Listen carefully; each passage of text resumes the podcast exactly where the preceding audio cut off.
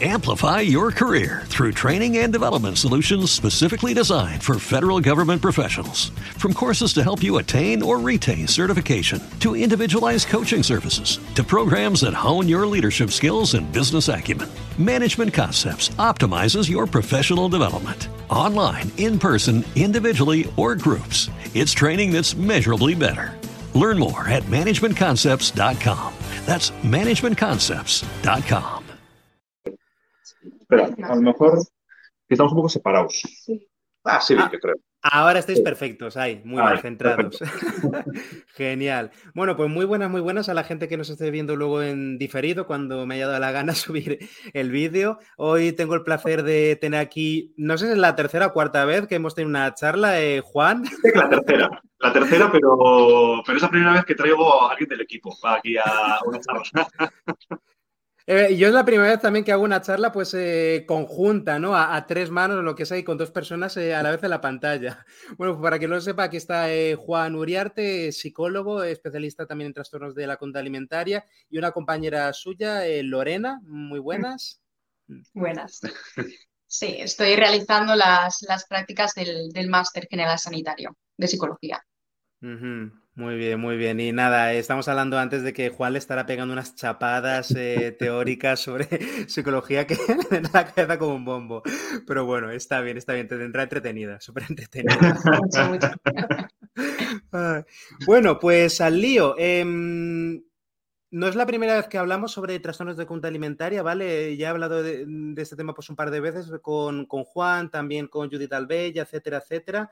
Entonces, eh, vamos a ello. ¿Qué es, en qué consisten los trastornos de la conducta alimentaria? O digamos, qué es lo que se suele trabajar mayormente, porque en vuestro centro también es- estáis especializados en este tema.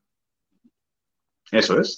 Bueno, eh, a priori, lo que se trabaja en trastornos de conducta alimentaria podríamos dividirlo como en, cuatro grupos de, de patologías eh, típicas que vemos, ¿no? Es decir, en estos cuatro grupos entraría todo. Una parte trabajamos eh, los perfiles de restricción. Estos son lo que la gente identifica como las personas con anorexia, ¿no? Es decir, esta gente que se matas sin comer, básicamente. Esta es, digamos, lo más grave de lo que podemos trabajar, ya que la mortalidad es muy alta en, en la restricción comparado con otros problemas mentales. que Claro. Es muy alta, es decir, se sitúa de muerte directa por la anorexia es un 20% y el 40% por- y el otro, es decir, y el otro 20% que haría un total de 40 son motivos asociados a eh, la anorexia, como puede ser el alcoholismo, o como puede ser el suicidio, o como puede ser, pues bueno, Mm. mil motivos. Otro, o sea, el segundo grupo de estos cuatro serían los perfiles, vamos a llamar, de bulimia, ¿no? Es decir, eh, que bulimia no es únicamente eh, provocarse el vómito, ¿no? Que eso es lo típico. También está el Mm. consumo de laxantes o usar el ejercicio eh, como método de compensación ante un descontrol alimentario. El Claro, no son solo los vómitos, hay, hay varias estrategias de purga, ¿no? De, limpieza, o laxantes, o matarse ejercicio. o- Mm. A nivel de, de funcionalidad de la conducta es lo mismo, pero la conducta se Ujú. puede presentar como ejercicio, como mm, vómito, como laxante, es decir, pero es un poco el tema de la compensación. Siempre está el, el run run de la compensación en este perfil de pacientes. De, he comido demasiado, etcétera, entonces ahora tengo que quitarme eso de encima. La culpa Mm, Eso, La literal. culpa. O sea, de control. mm. eso, culpa y control es un denominador común de estos cuatro grupos que, que hablamos, ¿de acuerdo? Es decir, al Ujú. final el tratamiento tiene muchas similitudes en estos cuatro grupos y, como bien dice Lorena, el control y la culpa suele ser, vamos, un denominador común de los cuatro. Entonces, Mm, ya reduciendo el, el tema para responder rápido, el tercer grupo obesidad, es decir, la gente es muy poco consciente de la relación tan grande que hay entre obesidad y TCA, para que nos hagamos una idea, entre un 30 y un 50% de la gente. Y un cuarto grupo serían lo que llamaríamos enfermedades raras de conducta alimentaria, ¿no? Como podríamos meter aquí eh, el ARFID, el Avoidant Restricted Food Intake Disorder, que en castellano es eh, trastorno por restricción, creo que se, dice así. Sí. Eh, aquí también estaría cosas como la diabulimia, que mm, es una especie como de bulimia, pero no es como tal, porque tiene mucho que ver con la diabetes tipo 1. Eh, Con la diabetes. eso es. O sea, es decir, como, o sea, la diabetes tipo 2 es lo que llamaríamos una diabetes adquirida, ¿no? Es decir, es una diabetes por comer mal.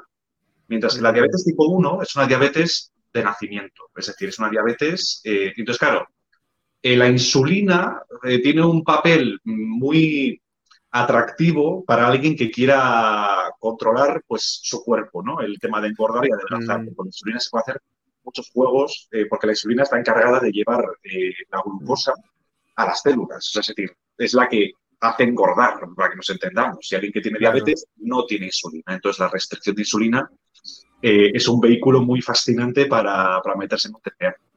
Y también tienes la vigorexia, la ortorexia, es decir, digamos el cajón desastre sería este cuarto grupo. Hmm. Entonces, esos cuatro perfiles son los que trabajamos. Vale, vale, claro. Entonces, la gente cuando oye hablar de, escucha hablar sobre trastornos de conducta alimentaria, pues mm, todo el mundo conoce los casos de anorexia, de bulimia, eh, algo también, y luego también esas diferentes variantes, etcétera, etcétera. Me ha gustado mucho que pusierais el, eh, el toque de atención en Claro, es que estos trastornos a nivel psicológico giran muchísimo alrededor del deseo de control, ¿vale? Del deseo de controlar lo que comemos, lo que pesamos, eh, cómo nos vemos físicamente y cómo todo eso va haciendo una sopa que va, mm, que va cocinando eh, el trastorno a lo largo de los años. Em, entiendo que os llegan muchos adolescentes, ¿no? Porque trabajáis a menudo con adolescentes. Eh, sí y y no, diría. ¿De acuerdo? Es decir, por ejemplo, eh, creo que los casos que, habrá visto Lorena, la mayoría son mujeres de mediana edad, yo diría. Sí, más sorprendido. Yo esperaba también encontrar más, Exacto. Es que al final, a, nivel de, marketing o de marca, nos centramos mucho en el tema de la relación con la comida. Entonces, claro, eh, entonces la gente identifica el, TCA con esa chavala adolescente eh, con anorexia y en el fondo el prototípico de persona es una mujer de mediana edad que lleva haciendo dieta toda su puñetera vida. Qué buena. claro, que bueno, uno es el estereotipo, pero luego es no, no, claro, es que pensamos solamente en gente joven cuando hablamos de este tipo de problemas psicológicos, pero es que es gente que a lo mejor lleva décadas, décadas con el drama interno de cuánto peso, cómo me veo, eh, ir saltando de una dieta a otra, etcétera, etcétera. Claro, es que aparte se tapa mucho la sociedad. O sea, esto Lola te puede decir que suelta muchas chapadas sobre este tema de, lo que se tapa los TCAs y, es así, es decir, tenemos muy normalizado eh, ciertas conductas en torno a la comida y a la restricción que las normalizamos cuando son patológicas. Es decir, en la operación verano eh, nos viene a la consulta, vamos a hablarlo así en, plata, porque la operación verano es una expresión de una cultura de la dieta eh, muy heavy. bikini, claro. Desde, la infancia, ¿no? Desde la educación que recibimos de, nuestros padres, madres, y, al final eso es algo que nos queda ahí en nuestra conducta y lo, vamos repitiendo hasta que nos damos cuenta de que hay un problema. Mm, claro, ¿no? Esta, esta creencia, bueno, esta idea de que el verano no lo he vivido bien si no he sido capaz de presumir en la playa, al enseñar cuerpo o lo que sea, o que si, me, si se me nota un... ¿Te está gustando este episodio? Hazte fan desde el botón Apoyar del podcast de Nivos. Elige tu aportación y podrás escuchar este y el resto de sus episodios extra. Además, ayudarás a su productor a seguir creando contenido con la misma pasión y dedicación.